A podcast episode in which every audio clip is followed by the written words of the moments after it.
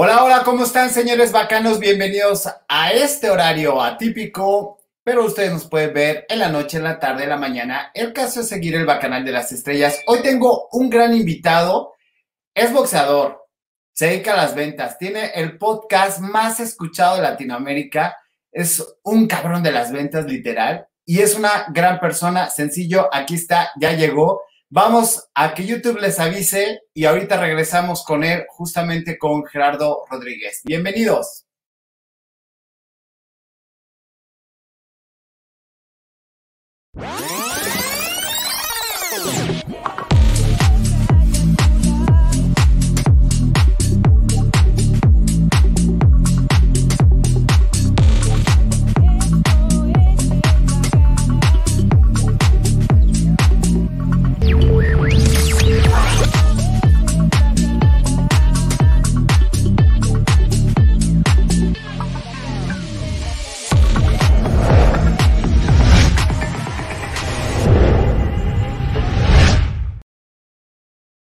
Bienvenidos nuevamente al Bacanal de las Estrellas. Este programa, señores, lo tienen que recomendar a todo el mundo. No saben las, la situación que hace eh, este señor Gerardo Rodríguez para sus trabajos, sea el que sea. ¿Cierto o no, Gerardo? ¿Qué tal, Gabriel? Pues quiero pensar que sí.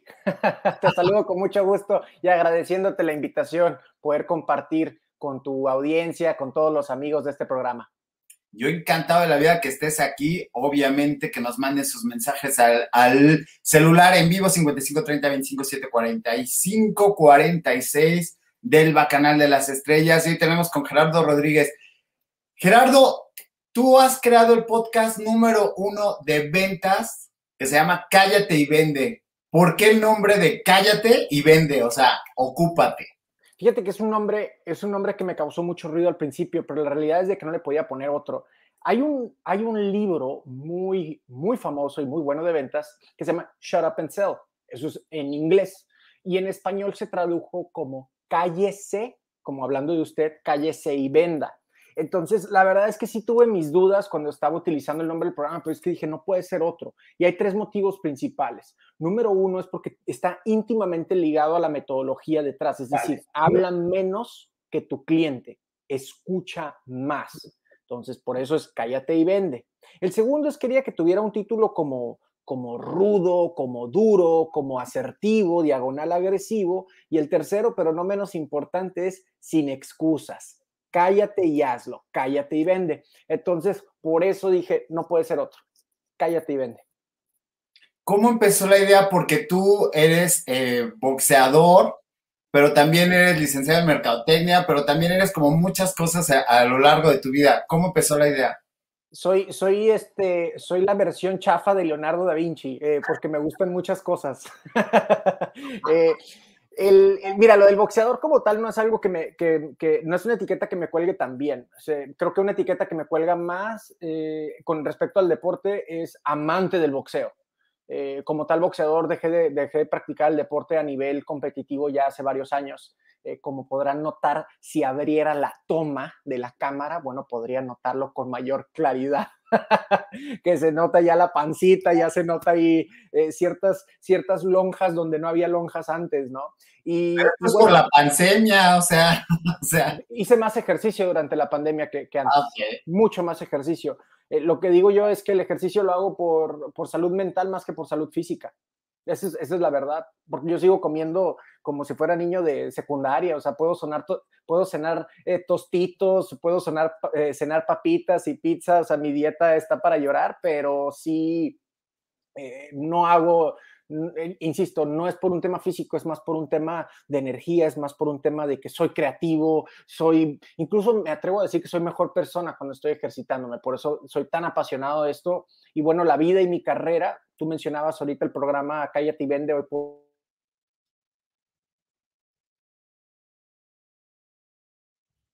Ahí estamos, eh, se está apreciando un poquito, esperemos que, que regrese. Ahí está, ahí estás.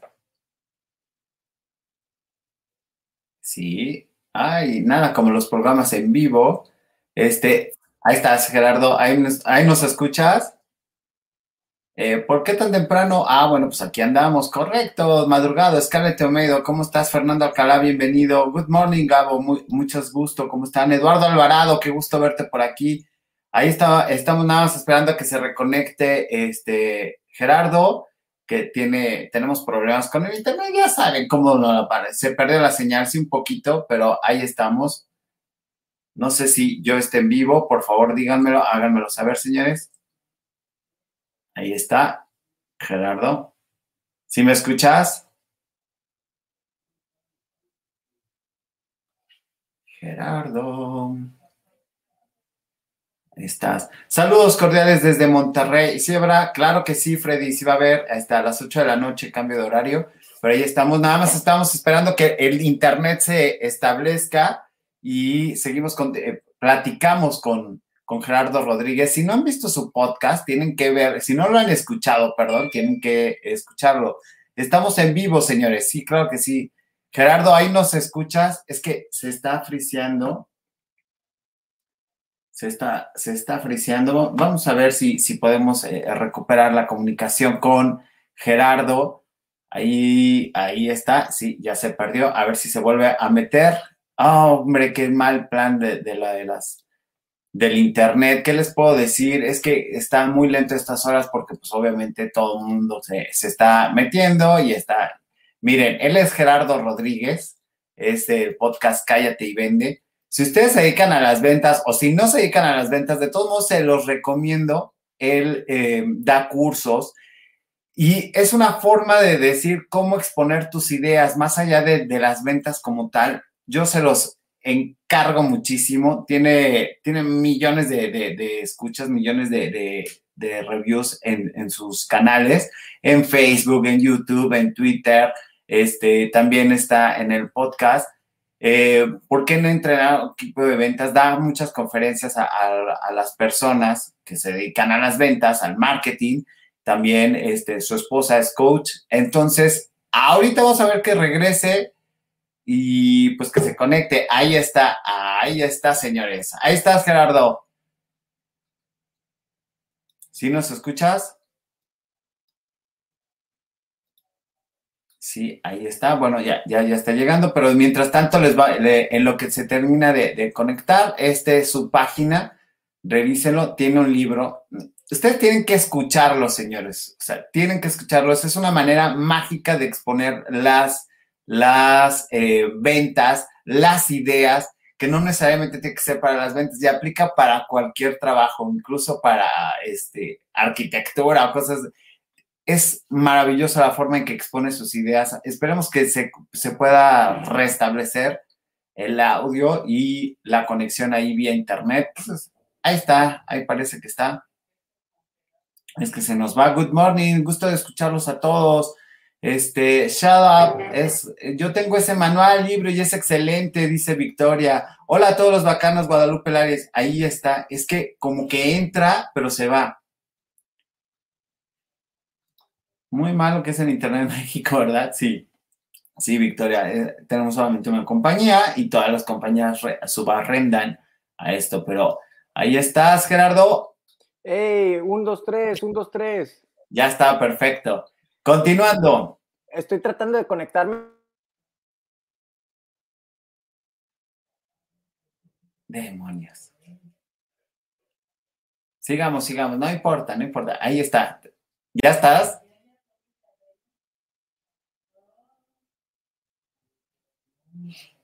¿Qué pasará? ¿Qué pasará?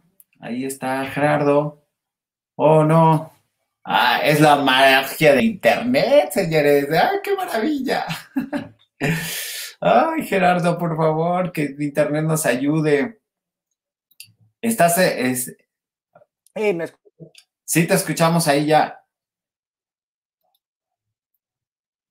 Con mi celular, pero al parecer es un problema de, de, la señal de internet que tengo donde, donde estoy ahorita, porque ya ni por... Exacto, con tu celular va a ser más fácil. Híjole.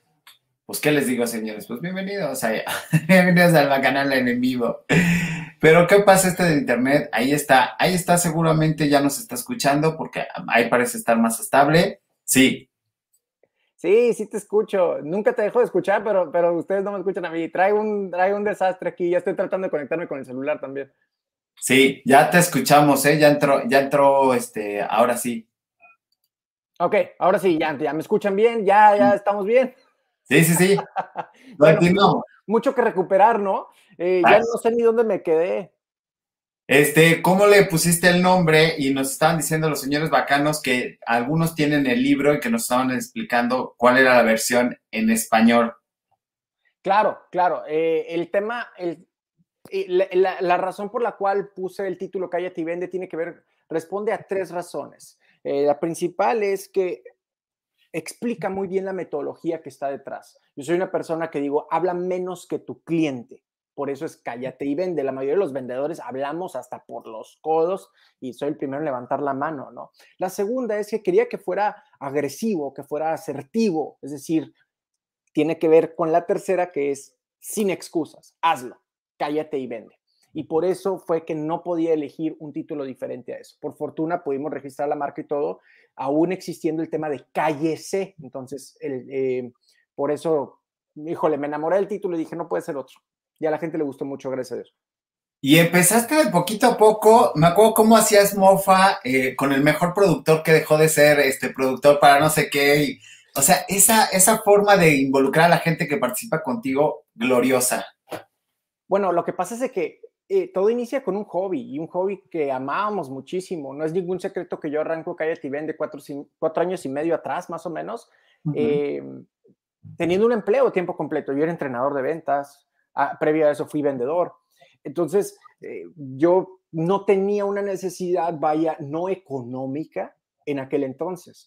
Entonces, realmente, Cállate y Vende viene de un tema de, y perdón porque sé que es un término muy manoseado hoy en día, de dar sin pedir nada a cambio. Esto es lo que sé, este es mi talento, vamos a ponerlo al servicio de los demás. Y eso generó una bola de nieve durísima, Gabriel. Eh, el tema del productor es mi primo, Cheche es, mi primo, él es ingeniero en audio, entonces me ayudó con algunas cosas. Y ya después, cuando me cayó gordito, compré una máquina que hacía lo que él hacía. Entonces, no, es cierto. pues fuimos, fuimos creciendo eh, y, no quería esperarme, necesitaba generar más contenido. Entonces empezamos a invertirle más y más. Cuando se convirtió ya en, en un negocio, hoy por hoy, cállate y vende me ha permitido abrir 14 diferentes modelos de negocio.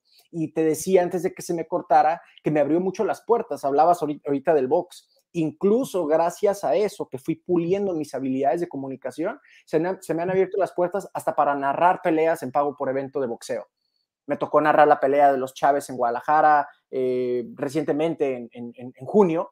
Eh, ¿Por qué? Porque justo eso como como que la gente va diciendo, hey, aquí hay una persona, hey, aquí tiene este talento, ¿no? Es como ponernos a nosotros mismos en una vitrina.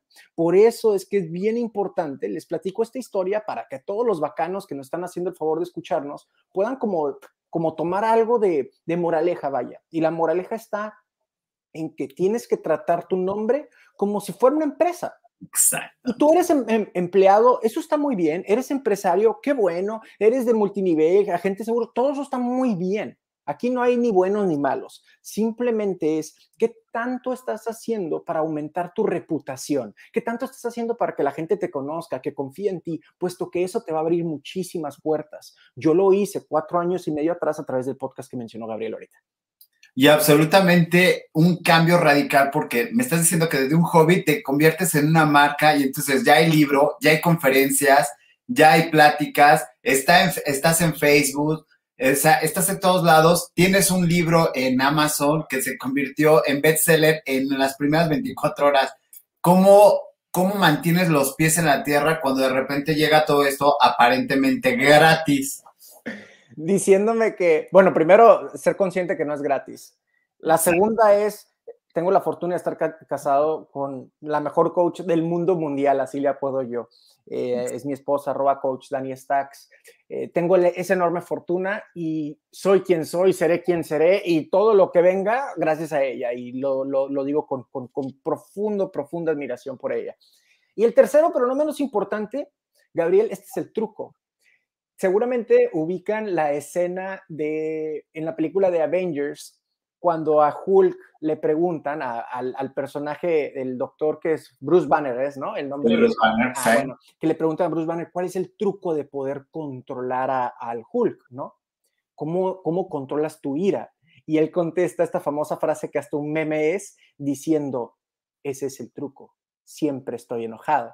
Bueno, ¿qué demonios tiene que ver eso con tu pregunta, Gabriel? Es que yo me sé que soy una persona egocéntrica, ególatra, o sea, me creo el centro del universo, pero la enorme diferencia es que yo lo sé.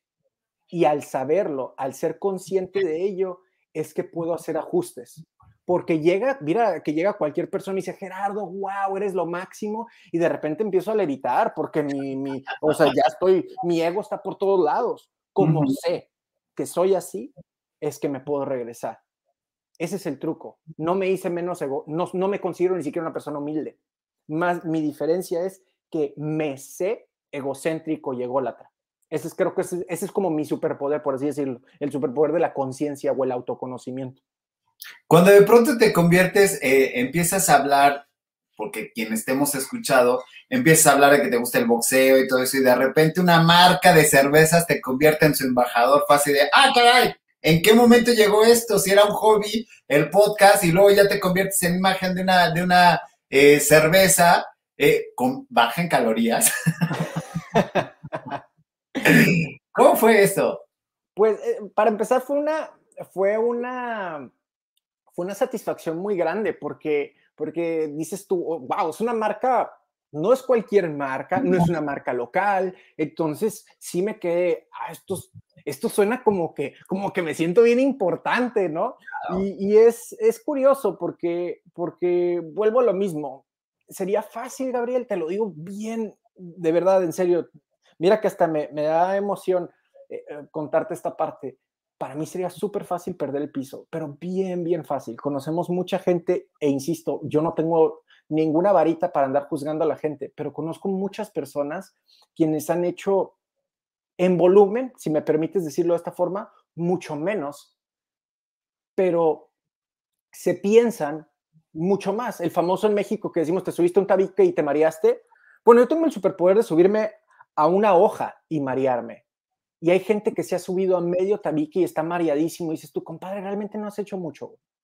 O sea, sí vivimos en un mundo donde las apariencias son más importantes que el fondo la forma comienza a ser más importante que el fondo. Y ahí es donde caemos en profundos errores y luego nos descalabramos de una forma bien fea. Entonces, otro, otro pequeño mensaje que le pudiera decir a tu audiencia es, híjole, el autoconocimiento es poder. El conocimiento no es poder, es solo poder en potencia. El autoconocimiento es poder. Y el, el preocuparse por el fondo también es, es muy importante. Entonces, sí, sí se acercan ese tipo de cosas, que la gente te reconozca en la calle, que me reconozca, no pasa bien seguido, digo, ni que fuera Luis Miguel, ¿no? Este, pero, pero sí pasa bien seguido que, que me reconocen en, el aeropuerto y, oh, Gerardo, wow, es que cambiaste mi vida, es que no sé qué. Yo no cambié tu vida, güey. Yo no hice un porque me la he pasado en mi casa todo este tiempo y grabo en un estudio y yo no fui a tu casa y tocarte la puerta y te dije, vamos, y te agarré de la mano y nos fuimos. Yo no hice absolutamente nada. Yo fui un mensajero.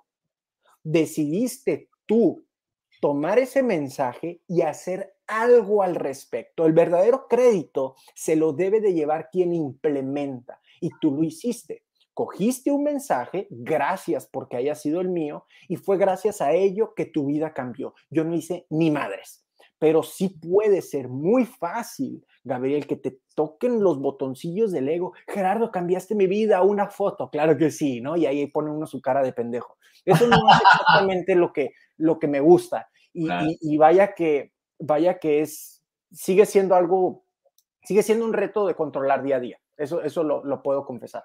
Aún así, aún así que, no te descontrole esto, como bien dices que te subes a una hoja y ya te subes, y hay quienes de plano ni siquiera se han subido y ya están, ya están perdiendo el piso.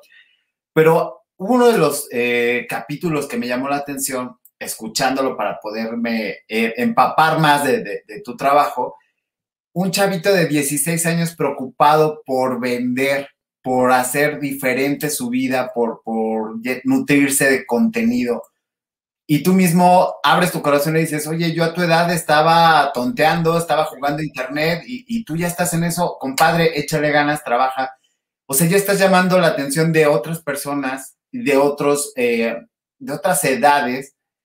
Eso, más allá de, descontrolarte o, subirte en el ego, pues dices, oye, sí estoy contribuyendo. ¿Qué te motiva a seguir haciendo esto? Eh, que creo que, que creo, hay un fin político detrás. ¿eh? Es presidente de este país. No, no es cierto. ¡Excelente! no, no, no. Eh, hay un fin político detrás, por así decirlo. Y lo digo con, con, con un poquito de sarcasmo. Eh, yo creo, en México particularmente, Gabriel, pues vivimos este problema de seguridad, ¿no? Y creo que, creo que ese problema de seguridad eh, corresponde a otros problemas creo que corresponde a problemas donde las necesidades básicas del ser humano, esto lo dijo eh, Maslow hace no sé cuántos años, pero las pirámides de las necesidades, ¿no? Las necesidades básicas, que las necesidades primarias, debería decir, alimento, eh, agua, aire, después fisiológicas, un poco más hacia arriba, el tema de un techo, por ejemplo, eh, de agrupación, es decir, tener una familia, de tener contacto con las demás personas, y así vamos subiendo hasta llegar a la auto, autorrealización. Bueno, regreso México es un país donde no tenemos las necesidades básicas. Esto no es nuevo, esto ha sido de muchos años atrás, ¿no? Entonces, al no tener las necesidades básicas bien establecidas, bien satisfechas, debería decir, es que corremos más el peligro. Considero que en un, en un país cualquiera, no necesariamente en México, pero en un país donde existe profunda pobreza y no hay muchas oportunidades para seguir adelante, creo que es más fácil ser reclutado por alguna pandilla, el crimen organizado, como le queramos llamar. ¿Por qué? Porque no tienes de muchas opciones, compadre. Entonces, hasta cierto punto creo que contribuyo yo a, esa, a ese balance. Y ahí es donde viene esa pasión que me, preguntabas, porque creemos que a través del mensaje que estamos dando, a través de Detona Podcast, Cállate y Vende, Éxito Adentro hacia afuera, tenemos tres podcasts en la, en la casa, eh, creemos que contribuimos en esa lucha, creemos que contribuimos en esa misión, que es, va a ser más difícil que una persona coja una pistola o una navaja y se ponga a robar cuando tiene sus necesidades satisfechas. Claro. Y creo que uno no puede ser pobre si sabe vender. Entonces, por eso le entramos al quite de, si me permites la palabra, democratizar la educación de ventas. Por eso es que lo hacemos con tanta pasión. No es algo, no nada más es porque lo amo y amo profundamente lo que hago, sino porque hay algo más grande detrás. Y no me refiero a Gerardo, me refiero a, la razón por la cual existe. Espero estarme explicando. Entonces, creo que, es, es, como una fuente em, que no se termina de poder y de energía porque estás hablando de algo mucho más grande que tu persona.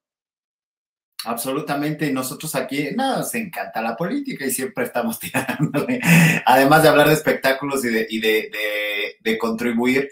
A mí me gusta mucho en esto y, y, perdón que yo llegue, pero me gusta mucho contribuir con contenidos que, le, que eh, a lo mejor no son eh, pues tan conocidos porque está ajeno, ¿no? En este caso, creemos que solamente sirve para las ventas y dices, no, espérame, a lo largo de escuchar tu podcast, dices, es que puedes presentarte como ingeniero, como arquitecto, como lo que sea, porque una forma de vender la idea es justamente hacer ventas. Y han estado estigmatizadas de toda la vida. O sea, lo primero que dices, no, es que voy a caer en las ventas. Hay un cierto estigma de decir, híjole, pues ya, ya, ya no triunfó en esta parte, entonces se fue a esta parte. ¿Tú qué le dirías a estas personas que dices, no, espérame, es un arte, no cualquiera vende? Que hagas conciencia de que ya vendes. Todos, todos vendemos, todos, todos vendemos. Mira, eh, algo con lo que comienzo todas mis capacitaciones es que cualquier problema que tengas en tu vida puede solucionarse con las ventas. Es el lema familiar de los Rodríguez Santa Cruz. Sin embargo, me voy a ir un poquito más a profundidad, que hay dos tipos de ventas, la venta hacia afuera y la venta hacia adentro. La venta hacia afuera es convencer, ayudar, negociar, comunicar con alguien más ya sea un empleador, ya sea un prospecto, ya sea un amigo, ya sea un familiar. ¿Ok? Entonces estamos, esa es la venta hacia afuera, con alguien más, lo que sea que quieres convencer. Y esto lo hacemos todos, todos vendemos. Ya sea que, claro, yo soy financiero, yo no vendo absolutamente nada. Claro que sí, compadre, te vendes con tu jefe y le vendes la idea de que te contrate o le vendes la idea de que te, que te suba el sueldo, que te dé una promoción. Entonces, esa es la venta hacia afuera. Y hay una venta mucho más importante, creo yo, que es la venta interna, la venta hacia adentro. Algunos eh, autores, particularmente como de espiritualidad o incluso liderazgo, le van a conocer como el diálogo interno. La verdad es de que a mí se me hace que eso, no, me voy a poner al por con, con gente que es experta, pero a mí se me hace que ese término no es suficiente, diálogo interno. Creo que un término más adecuado sería venta interna. ¿Y por qué me refiero a eso como venta? Porque lo que sea que nos estemos diciendo, nos lo estamos comprando. Esto es súper importante. Todos nosotros, la mayoría, decimos cosas como, la situación está bien difícil. Uy, ahorita está bien canijo, los, los clientes no quieren comprar. O, eh, eso no va a funcionar. Eso no va a funcionar. Son ideas que te estás vendiendo, güey, y te los vas a comprar a fuerza. Entonces, cuando hablo de la venta interna, es que, compadre, sé consciente del discurso que te estás aplicando todas las mañanas, porque así sea el más negativo o el más positivo del mundo, ¿eh? Te lo estás comprando. Eso que ni qué. Tú eres mismo tu mejor cliente. Entonces, creo que por eso es importante. Hay una cosa que dices en, otro de tus capítulos que dices, eh, si te vendes que vas a fracasar, te lo vas a comprar. Si te vendes que vas a triunfar, te lo vas a comprar. Entonces, ¿por qué chingados no te vendes algo que te va a beneficiar? Así lo dijo el señor, no lo dije yo. Algo que sí te convenga, ¿no? Así es como lo manejo. O sea, si ya te estás vendiendo y ya te estás, ya te estás lavando el cerebro, vaya, ya te estás lavando el cerebro, pues lávatelo con algo que te convenga. ¿Por qué lavarte el cerebro con decir cosas como la situación está muy difícil, ¿no? Absolutamente, o sea, sí, siempre va a estar difícil y si no nos involucramos para sacarla adelante, nunca lo vamos a hacer. Ahorita mencionando algo que decías, venderte desde adentro, hay una parte donde tú, eh, siendo tan bronco, siendo tan apasionado, de repente dejas eh, fluir todos tus sentimientos. Me acuerdo mucho de, de cuando despediste a tu abuelo fue así de, oh, sumamente emotivo. dije, este viejo, ¿cómo de, de, estarme vendiendo así, pum, pum, sales, sales a vender, a triunfar y de repente hablas de la despedida de tu abuelo? o sea, me salí llorando, no tienes Mauser. Porque soy un, un, polluelo, güey. La raza cree que, la raza cree que, que, soy como William Wallace, ¿no? A la hora de dar una conferencia, vamos, tú puedes. Y, este, y, la verdad es que yo me burlo mucho de ese tipo de conferencistas, esa es la verdad. Me burlo mucho de la motivación efímera. Eh, me mofo de la motivación efímera. Y, pues, pues, soy un cuate, la neta es que soy un güey de un corazón, pero de pollo, o sea, tú hablas con mi esposa y más ahorita, estamos a días o semanas, o sea, ya en cualquier momento mi bebé va a nacer, es mi primera hija. Y, este, es la primer bebé de la familia y estamos como emocionadísimos, es niña, como ya dije, y eso me tiene como particularmente sensible y emocional. O sea, entonces en la madre. Cualquier cosa, veo un pájaro y empiezo, ay, qué bonito el pájaro, no puedo creerle, la chinga. Estoy así, que me das poquito y, comienzo a llorar. Bueno, eh, pero, pero no, es que, no es que sea algo tan raro en mí, realmente sí soy una persona sensible, no soy muy buena comunicándolo de cara a cara, pero detrás de un micrófono, mira, te voy a hacer una confesión, Gabriel, y creo que no me vas a dejar mentir. La gente no puede portar una máscara al público por tanto tiempo. Tenemos casi 230 horas, mínimo, diría 230 horas, vamos casi por 200 episodios, cada uno dura más o menos como una hora. Y luego aparte hay otras cosas que no los grabé como episodios, les, llamaba microepisodios. Entonces, hay más de 200 horas.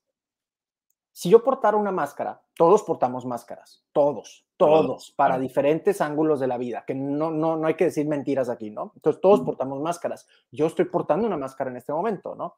Pero, pero, uno no puede estar en personaje por tanto tiempo al micrófono. No puedes, la gente se va a dar cuenta y ya ha pasado con varios influencers, sin decir nombres de diferentes industrias, ya ha pasado que se les cae el personaje y dices tú, este cuate no es tan brillante como se pintaba, ¿no? Ay, güey, a ver qué onda, qué le pasó a este cuate, ¿no? Bueno, yo desde el principio cuidé mucho eso, porque lo que quería era conectar con la audiencia Y la gente no conecta con máscaras, conecta con seres humanos. Entonces, cuide mucho de no portar una máscara o, utilizar un personaje demasiado eh, eh, diseñado, demasiado fabricado. Acartonado. Exacto, porque se me iba a caer. Por supuesto. Entonces, todo lo que hice iba a tronar.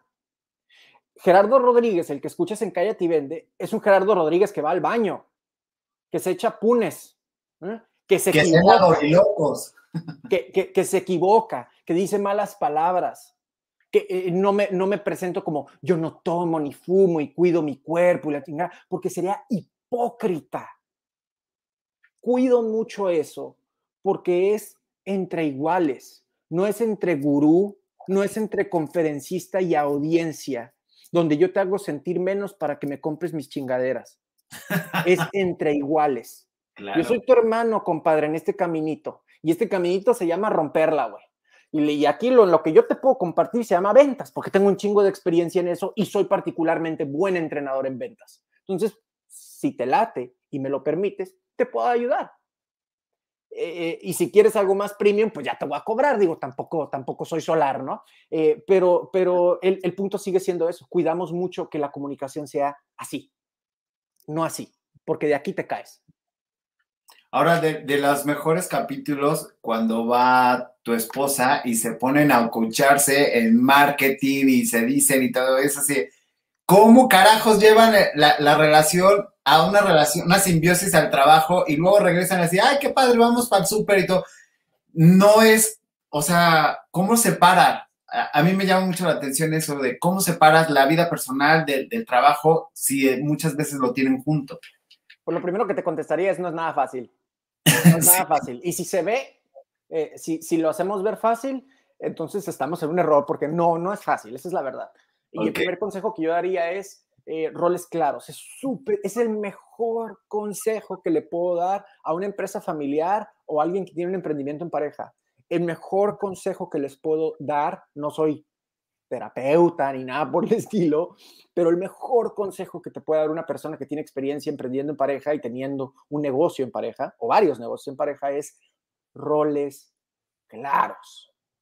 Porque aquí es donde, oye, pero no me gustó esto que acá, ah, espérate, pero eso es lo mío. Entiendo tu opinión, uh -huh. es importante tu opinión, pero no lo puedes hacer tú. Y si decidí esto es por algo y viceversa. Es súper importante tener roles claros. No es todos hacen todo, porque ahí es donde hay más y más fricción.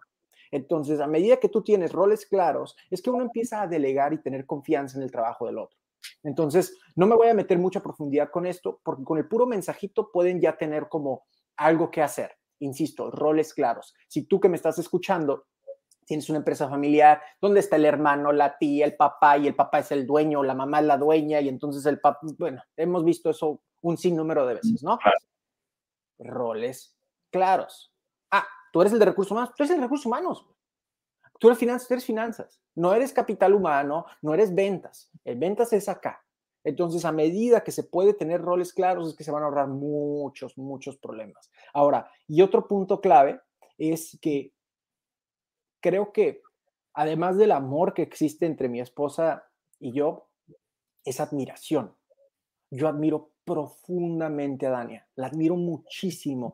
Tiene un talentazo, lo emocional que es, lo sensible que es, lo, lo, lo, lo fácil que es para ella muchas, muchas cosas, lo talentosa. Es, es, es increíble. Tengo una profunda admiración por, por, eh, por mi esposa y ella tiene una profunda admiración por mí.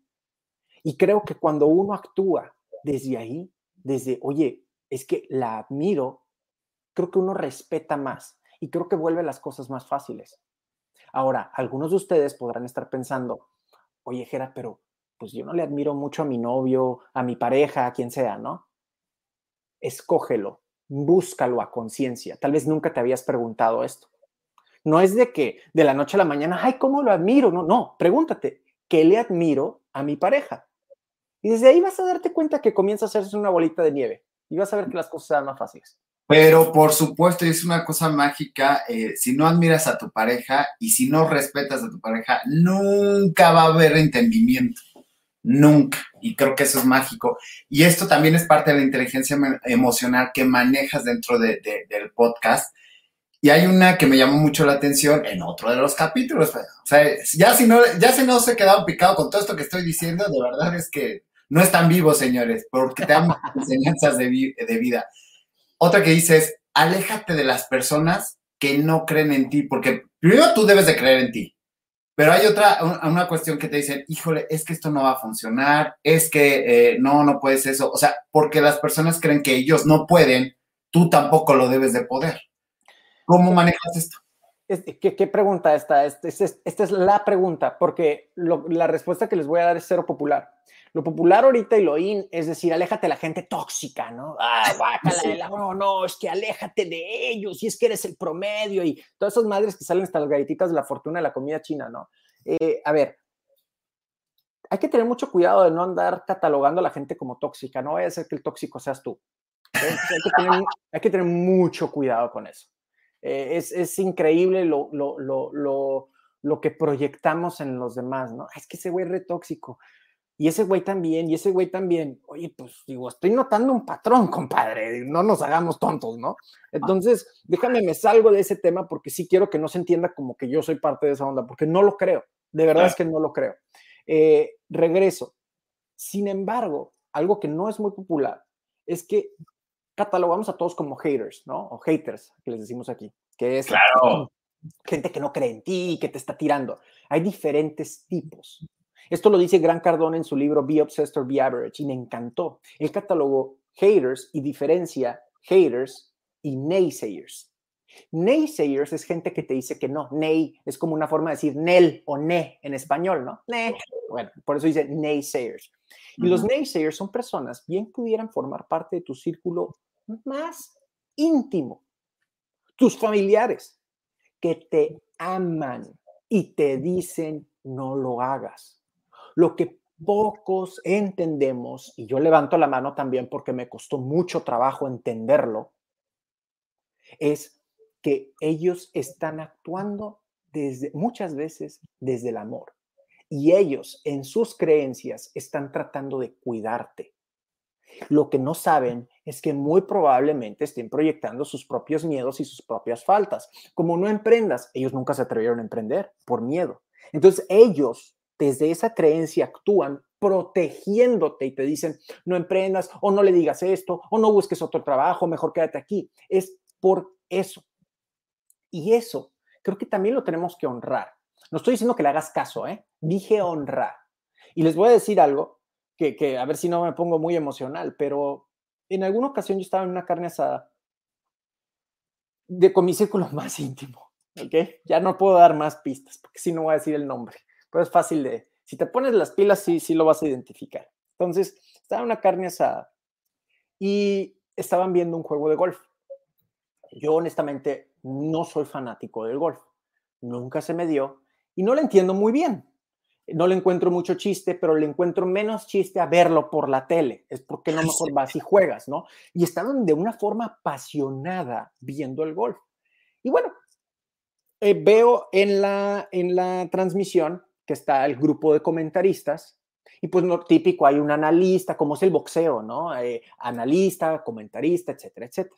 Bueno, había un cuate y abajo le pusieron en el título que dice Certified Golf Expert, experto certificado en golf. Y yo me reí y dije, ah, canijo, ¿cómo te certificas como experto en golf? Pues es como yo soy experto en, no sé, en comer hot dogs, güey. ¿Quién me va a certificar? ¿El hotdoquero? ¿Qué onda, no? Eh, eh, y, se me hizo muy chistoso e hice el comentario. Bueno, la respuesta de la persona fue, ¿y a ti quién te certificó como cabrón de las ventas? ¡Pum! Pinche payaso. Yo me quedé a la madre, no lo esperaba, menos de esa persona. Y dije, hater, dije, a ver, espérame. Gracias. Gracias por lo que dijiste. Y creo que deberías dejar hacerlo todavía continúa esta persona. Creo que estás, como les dije al principio, yo comencé Cállate y Vende siendo empleado. Me dijo, creo que deberías dejar hacerlo. No te vayan a correr. Y sí, en efecto, hubo un tiempo donde yo pensé que esta compañía podía estar interpretando como si estuviera dando la capacitación que daba ahí. Y pues evidentemente hay un conflicto de interés. Nunca fue así. Pero regresando a la historia, creo que deberías de dejarlo. dije, gracias. Sé por qué lo dices. Te lo agradezco que me estés cuidando. Pero decido seguir adelante. Creo que esa es una forma, no va a ser el mejor ejemplo, pero creo que es una forma de ilustrar el honrar algo. No es pelear y decir, aléjate ni eres tóxico, te catalogo como tóxico, no te quiero volver a ver toda mi vida porque después voy a crecer y me vas a extrañar y mire. No, no, no, cálmate, cálmate. Déjame en paz, Gerardo, yo soy así. Lo siento. Pero eh, bueno, pues es que eh, eh, tenemos que creo que, creo que podemos llevar la fiesta un poquito más en paz, honrando a las personas de donde vienen. Creo que era Marco Aurelio quien lo decía, ha estado muy metido en la filosofía estoica, y hay una frase de Marco Aurelio que decía en sus meditaciones, que nadie actúa, estoy parafraseando obviamente, eh, nadie actúa pensando que va a ser el mal. Nadie actúa pensando que va a ser el mal. Hace el mal, pero siempre de una forma bien intencionada. Piensa, por ejemplo, en las guerras, ¿no? Este, ah, es que ellos están mal, entonces nosotros vamos a salvar y no sé qué tanto, y se dan la madre y se matan miles, ¿no? Pero ellos están creyendo que están haciendo el bien. Entonces regreso a la frase que nadie hace el mal como con la intención de hacer el mal. Es muy poco. Las personas tienen que estar profundamente dañada, pero son muy pequeñas, muy pocas esas excepciones, ¿no? La mayoría hace el mal de una forma bien intencionada. Este fue un caso. Yo estoy seguro que esa persona estaba bien intencionada. Te lo firmo. Por supuesto. Es una persona que me, es una persona que me ama. Esa persona estaba actuando desde una buena intención. Hizo un mal, pero yo no lo permití. Muchas gracias. Como quien dice, honro lo que me dices, decido no estar de acuerdo y seguir adelante. Pero gracias, porque sé por, lo que me, por qué me lo estás diciendo. No es esa persona te tiene envidia, oh, las envidias. No, güey, no eres tan importante, no soy tan importante. Sigamos adelante. Y en ese seguir adelante, ¿cómo, cómo te cambias de ser un empleado a ser un emprendedor y a ser una industria de tu nombre? Bueno, yo no sé si hay una industria de mi nombre, ¿no? Pero, industria, tú mismo lo dices, haz de, Dije, tengo varios modelos de negocios, pues es que sí me estás alzando mucho. Voy a salir aquí con, con, con, lentes de sol y no me volteen a ver, pendejos. Ojalá, porque así todo el mundo va a querer venir al Bacanal de las Estrellas. hay que ir, o sea, transforma a la gente, Gerardo era sencillo y ahora es inalcanzable. no, no, no, qué horrible persona me vas a hacer, hombre. Ah, son muy de esos. a ver, se me, fíjate, se me fue la, ¿cuál era la pregunta? Ya está la pregunta, ¿cómo decides dejar de ser empleado y ser emprendedor? Pues el primero es cagado de los pantalones, es bien, es bien fácil de decir, ¿no? Es, ni modo que no. Eh, dije, ¿qué demonios? Esto es muy nuevo. Eh, eh, fue muy agradecido. Fíjense que yo tuve muchas, tuve muchas oportunidades y tuve muchas fantasías. Hay un término en inglés que se le conoce como el rage quit. Y el rage quit es el hacer el berrinche y renunciar. Todos quienes hemos sido empleados en alguna ocasión hemos pensado hacer esto, ¿no? Pues metas el trabajo por donde quiera, yo me voy y la chingada. Bueno, pues todos hemos hecho eso en, nuestra mente, ¿no? No, yo sí lo he hecho y me ha salido bien caro, pero yo sí. bueno, pues eh, gracias por, gracias por ser testigo de, testimonio de mi, de, mi comentario. Eh, bueno, yo tuve muchas razones para hacerlo. Fueron enormes bendiciones. Al ratito explico por qué eso. Gracias a que no me, no me dieron mis promociones, las que yo buscaba, es que yo empecé a generar más y concentrarme más. Y fue gracias a esa enorme ofensa de yo que me había partido el alma y entregado tanto de mi talento a la empresa. ¿Cómo me duele? Fue gracias a eso que decidí enfocarme. Y ahora son mucho más las personas quienes se sirven de ese talento. Antes era un grupo limitado de personas. Ahora no, no tiene límites. Cualquiera puede descargar Cállate y Vende. Eh, ahora, regreso con tu pregunta que era, ¿cómo, cómo, cómo decido renunciar? Evidentemente cuidamos el tema de los ingresos. Eh, cuidé que, que, generara el doble de lo que estaba generando para poder cancelar, digamos, esa fuente de ingresos y concentrarme en la nueva, ¿no? Eh, cuidamos mucho eso, fue una decisión racional, me costó mucho, me fui muy agradecido de la compañía, muy profundamente agradecido, le tengo mucho cariño a muchas personas de de verdad, de verdad, de verdad, y los honro cada que puedo. Me voy tomando esa decisión. Me hubiera gustado que hubiera sido un poquito diferente porque yo hasta les dije, déme oportunidad de agradecerle a mis clientes, déme oportunidad de capacitar a alguien más para que se quede no fue así, es una compañía muy fría, es americana, entonces los americanos son, no, no, no, no, muchas gracias, o sea, no, no que fue mala onda, ¿no? Me dice, no, no, muchas gracias, ya con eso estamos bien, ya seguir se entrega los papeles y todo, ¿no? Me hubiera gustado que, que sí me hubieran permitido cerrar un ciclo un poquito mejor, pero bueno, en cuanto, en cuanto pasó, se acercaron muchos nuevos proyectos. El punto siendo es, se cierro un ciclo como creo yo que era lo más sano eh, cerrarlo, que fue agradeciendo y agradeciendo profundamente a todos, hasta los hijos de la chingada que me caían muy mal y me hicieron la vida de cuadritos. Hasta esos güeyes les agradecí. Y creo que es lo más sano que pude haber hecho para poder darle un cierre a esa etapa de mi vida preciosa porque gracias a un empleo como ese, con lo, duro, con los jefes que tuve, muy buenos y muy malos, los mentores para bien y para mal, fue gracias a eso que comienza a desarrollarse otro talento y otras necesidades. Yo no tenía necesidades económicas cuando comenzamos con Cállate y Vende. Mis necesidades eran más allá, eran necesidades de autorrealización. Entonces, si se dan cuenta, soy una persona súper suertuda, súper suertuda, porque tuve en aquel momento un empleo que me permitía hacer eso, tuve el talento y la disciplina que me permitía ponerme dos cachuchas al mismo tiempo. Les estoy platicando la parte bonita. La parte fea es trabajar de 7 de la mañana a 7 de la tarde y de 7 de la tarde a 11 de la noche. Una cachucha y después la otra. Sábados y domingos incluidos. Y también soy muy suertudo por con quién me casé, ya les había dicho.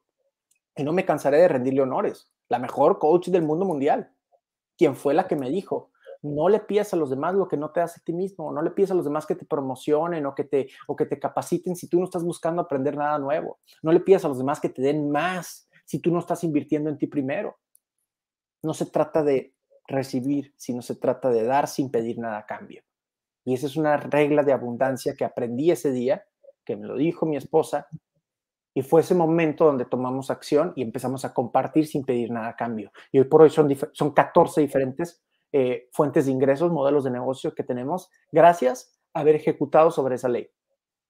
Wow, o sea, me quedé así de, ok, a ver, que este, esta, esta situación de, de abundancia y, y, ser generoso, o sea, ¿cómo llegas a ese estado de inteligencia emocional para poderlo hacer, o sea, como, como bien dices, darle las gracias hasta esos hijos de la chinga que, que, te hicieron la vida de cuadrito y poder encaminarte en ti, o sea, perdón que sea reiterativo en esto, pero a mí sí me interesa porque creo que es el punto para poder autorrealizarte, o sea, creo que ahí está el meollo del asunto. Pues con dolor, esa es la verdad, porque había resistencia, había una parte de mí que sí quería mandarlos al carajo y sí quería decir, pues mira, ya te imaginarás, ¿no? Ah, y, esto que hiciste, pues órale, cabrón, y mira cómo me la vas a pellizcar, ¿no? O sea, en mi mente había eso y, no nada más eso. Me sentía con el derecho de hacerlo. Me sentía con el derecho de hacerlo. Y, yo me quedé, bueno, no se me va a presentar esta lección más adelante. No voy a, no voy a estar no superando algo que no estoy viendo. Y fíjense que hay un término gringo también, que es el blessing in disguise, que es una bendición camuflajeada, una bendición eh, escondida. La mayoría de las bendiciones al principio vienen escondidas de cosas muy feas, ¿no? A lo mejor conociste, chocaste y chocaste bien feo, pero la enfermera resultó ser tu novia y eres tu esposa y tienen una familia bien bonita. Y al principio diría la gente, pobrecito, le chocaron, qué feo. Es eso, puede ser una bendición escondida, que si no hubiera pasado ese, ese caso, no sería como tal la historia que es ahora y que tan feliz te hace.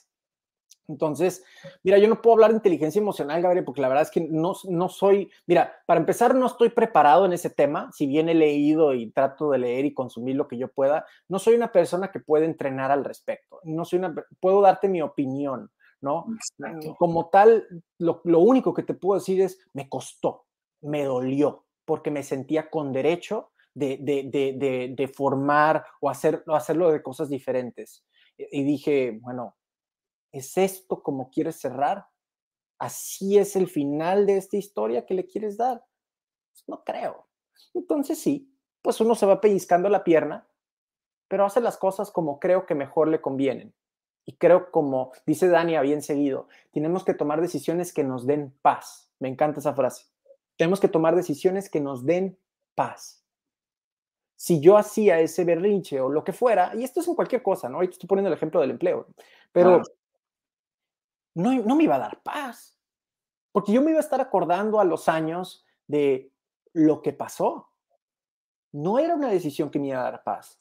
Entonces las decisiones que tomen ustedes, que sean decisiones que les den eso, que les den paz, que puedan voltear y decir, ay, mira, qué buena onda, qué bien que pude cerrar ese ciclo, qué a gusto que puedo compartir esa historia con muchas personas y si bien, si a alguien le sirve porque se sentía en ese momento, pues qué suave, qué padre que puedo compartir un poco de mí y que eso ayuda a las personas si lo implementa.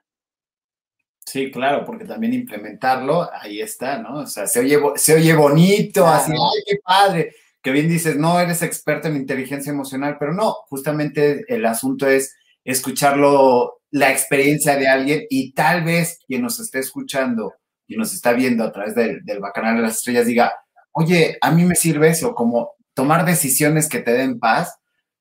Híjole, está, parece sencillo, se oye bien bonito, se oye, ah, qué padre, hasta para ponerlo en Instagram con una foto de un paisaje pero a ver, güey, hazlo en el día a día. O sea, esa experiencia es la que a mí me gusta compartir todo, todo, todo esto. Eh, me encantan los, los contenidos que te dejan algo y creo que tú también eres de las personas que te gusta dejar algo más allá de ti y, y compartir y ha sido bien gratificante encontrar tu podcast. Quienes no lo han escuchado, por favor escúchenlo. Más allá si se dedican a cualquier cosa, les va a servir Aparte tienes una forma de platicar bien sabrosa porque también tienes entrevistas. Háblame de tus entrevistados, por favor. Fíjense que me considero muy mal entrevistador, me considero una buena persona para platicar. Creo que soy una buena persona para tener una conversación, eh, pero no me considero un buen entrevistador. De hecho, cuando invito a gente, les digo, oye, cállate, tienes un programa de entrevistas, ¿eh? Tú y yo vamos a platicar. Y traigo algunos temas que quiero platicar contigo digo, no lo digo así de ojete, ¿no? Así, pues vete el demonio, ¿no? Pero, pero sí, lo, sí lo comento, o sea, sí digo, hey, oye, este, fíjate que este es un programa de entrevistas, porque eso es realmente, el hecho de que tengamos invitados, ya, ya hay un montonal de, de, de, de, formatos similares al tema de las entrevistas y todo, y digo, madres, no es eso lo que yo quiero, porque no empezó de esa forma. Yo lo que quería era como poder conversar desde el lente o el, punto de vista de un vendedor y hacerle preguntas a una persona quienes ya logró cosas. Pero vuelvo a lo mismo, como siendo yo más como un embajador que, como un entrevistador. Entonces, desde ahí me ponía a preparar y me ponía a pensar a ver qué pregunta puede tener una persona que vende seguros de vida, por ejemplo, ¿no? Eh, a, una persona como esta. Y, y, he tenido retos profundos, he tenido grandes gratificaciones, he tenido la oportunidad de conocer gente tan valiosa eh, como un Raymond Samson, que fue una experiencia fuera de este mundo, poder conversar con él, fue brutal poder platicar con él. Eh, Patricia Armendaris, que fue una, también, esa fue mi, entrevista más difícil, lo tengo que decir, ha sido la entrevista más difícil que he tenido. Patricia es, un, es, una señorona y, eh, y, entonces era, yo me sentía de este tamaño, o sea, no menos, de ese tamaño. Okay. Este, y, y, desde ahí fue, a ver, a ver, ¿qué, qué, puedo, qué puedo hacer para, para, poder, para poderle brindar esas, eh, esas historias o esas lecciones a la gente que está haciendo el favor de escucharme? Entonces, la verdad es que ha sido un proceso muy gratificante y te voy a hacer una confesión. Yo buscaba a gente que admiraba y, y aprovechaba para tener asesorías gratis. Porque dices tú, oye, no, pues voy a invitar a un millonario de Las Vegas, que es Bradley, aprendí muchísimo. Y dije, pues, hacer las preguntas. Sí, mi audiencia, voy a hacerle al embajador y todo, pero yo también tengo un par de preguntas que le quiero hacer a un cabrón así, o sea, y, quiero conectar con él y quiero que me conozca, ¿no? Entonces, eh, también fue muy gratificante porque yo fui creciendo gracias a esas conversaciones que tuve. Tuve la oportunidad de conocer a uno de mis mentores y uno de mis héroes, el señor Brian Tracy. Tanto Dania como yo tuvimos la oportunidad de pisar el mismo escenario que él en el mismo evento. Ambos dimos conferencias previas a, Brian y me dieron la oportunidad, le mando un saludo a Humberto, el, promotor, eh, y me dieron la oportunidad de entrevistarlo en el backstage. Como yo quería llorar. O sea, el ver a un señor de 80 años que le ha ayudado a tantas personas a través de su metodología, subirse en andadera a dar una conferencia, dar una conferencia sentado, sin necesidad de, de lo que uno hace, ¿no? De andar gritando y la pasión y todo desbordado. El señor sentadito, muy pulcro, rompiéndola. Y fue una experiencia muy, muy hermosa y casi no utilizo esa palabra, el, poder conocer a, a, mi mentor en esa etapa de su vida con su esposa a un lado, 40 años de relación, mi esposa y yo de lado a lado también.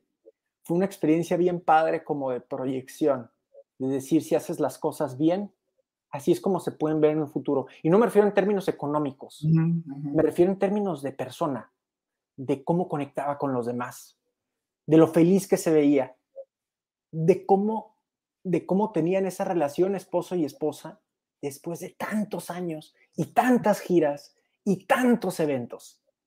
Entonces, esa es una de las bondades de poder tener invitados, o más bien tener un programa donde puedas invitar gente. Puedes conectar con quien tú quieres conectar. Puedes conocerlos y tienes el derecho de hacerle las preguntas. Las preguntas que tú quieres que sean contestadas. Y eso es algo que le tengo que agradecer a Cállate y Vende, a su audiencia, y todas las puertas que me ha permitido abrirme como consecuencia de haber arrancado esto casi cuatro años y medio atrás. ¿Qué es lo que te faltaría por hacer o a dónde quieres llevarlo el Cállate y Vende? Fíjate que hay, muchas ideas bien locas. Me gustaría, me gustaría hacer algo muy locochón para el episodio 200. Eh, no, no estoy muy seguro si, si por qué rumbo vamos a tomar. Me gustaría meter un poco más el factor de entretenimiento de acuerdo a lo que estamos haciendo, poder jugar un poquitito más con eso. Hasta llegué a pensar como una versión de late night, porque soy como tipo comediante frustrado. Eh, hasta pensé como una versión de un tipo late night, pero cállate y vende con invitados y hablando de lo mismo, pero como, como en, en un formato similar a ese. Entonces, no estoy seguro hacia dónde vayamos. Lo que sí te puedo decir es lo que ya tengo en puerta, es el segundo libro. Eh, eso ya está, ya está en puerta, están, está en hechos, estoy trabajando el manuscrito, vaya. No soy autor, entonces soy pésimo para escribir, eso es la verdad. Eh, viene la versión del audiolibro de Eres un cabrón de las ventas para Storytel. Eh, vienen más talleres y conferencias eh, lo, que más me apasiona es darlos físicamente, presenciales, vaya. Eh, espero yo, ya este año ya no fue, esa es la verdad. Este año ya no fue, probablemente incluso hasta el que viene ya no. Eh, entonces, enfocarme más a, las, a los sitios de membresía que tenemos. Tenemos una academia online de marketing digital y ventas. Está en detonadoresdevalor.com diagonal membresía. Y está el club para los fanáticos vendedores, fanáticos del programa, está el club de ventas Cállate y Vende, donde doy los resúmenes de cada episodio, retos de ventas por mes, es una membresía muy, muy económica, eso está en detonadoresdevalor.com, diagonal club CYV. Entonces eso es lo que viene, enfocarme en esos proyectos para detonarlos, Gabriel, porque la verdad es que he sido muy flojo, he sido muy flojo eh, en, en, en vender yo mis propios productos. He sido tan, tan, he estado tan enfocado en el tema de la capacitación que la gente me compra más de lo que yo vendo. Y si bien todo el mundo diría, wow, eso está increíble, Gerardo, muchas felicidades, bravo, bravo, y todo lo que ustedes quieran, bueno, es gracias a eso que no he detonado como pudiera detonar. Te puedo decir que soy de las personas más codas, eh, em, eh, más agarradas con el dinero con respecto a publicidad el estar poniendo anuncios en Facebook o en Instagram, soy bastante marro con eso. Entonces, ese tipo de cosas de vender más hacia afuera, no tanto el me conociste y me compras, no voy a decir frenado, pero sí desacelerado. o no ha detonado el potencial que tiene la comunidad de Cállate y Vende, la comunidad de detonadores de valor, etcétera. Eh, por eso. Y hasta cierto punto sí tiene que ver con un tema de, falta de humildad, de creerme muy chingoncito, decir, no, a mí la gente me compra, mis negocios están a toda madre, llega la gente y, y están pidiéndome, yo no estoy ofreciendo. Y tengo que tener mucho cuidado con eso porque ya me di cuenta que he desacelerado yo mi propio proceso. Entonces, toma, tomarme una cucharadita de humildad y estar creciendo y picar piedra constantemente. Cuando me refiero a picar piedra es seguir tocando puertas, seguir, eh, seguir desarrollando nuevos negocios, seguir invitando más gente para que pueda servirse del programa. Eh, como lo llegué a hacer en los primeros años, creo que yo que desaceleré eso, pues evidentemente ya había un proceso de madurez diferente en todos los negocios, había que enfocarse según las etapas de tu negocio, evidentemente, tampoco estoy diciendo que todo lo hice mal, eh, sin embargo, me concentré en otras etapas, creo que eso ya está y puedo retomar en lo que me considero que incluso soy mejor, ¿no? Absolutamente. Oye, Gerardo, yo quiero agradecerte que hayas abierto las puertas de, de Cállate y Vende para, para venir a platicar aquí en el Bacanal y me da mucho gusto conocerte. Nos has abierto otras perspectivas para la gente que, que, nos ve aquí, que nos hace favor de seguirnos en el Bacanal de las Estrellas.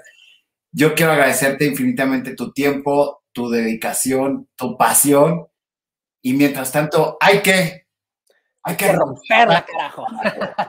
Gabriel, muchísimas gracias por la invitación. Encantado. De verdad, una disculpa. El tema del internet, pues estuvo fuera de mis manos. Este, pero bueno, ya no se nos interrumpió el, el, el, resto de la conversación. Disfruté mucho el que me hayas hecho estas preguntas. No son preguntas que contesto todo el tiempo porque para empezar no me las hacen, ¿no? Entonces, mi ego te lo agradece profundamente.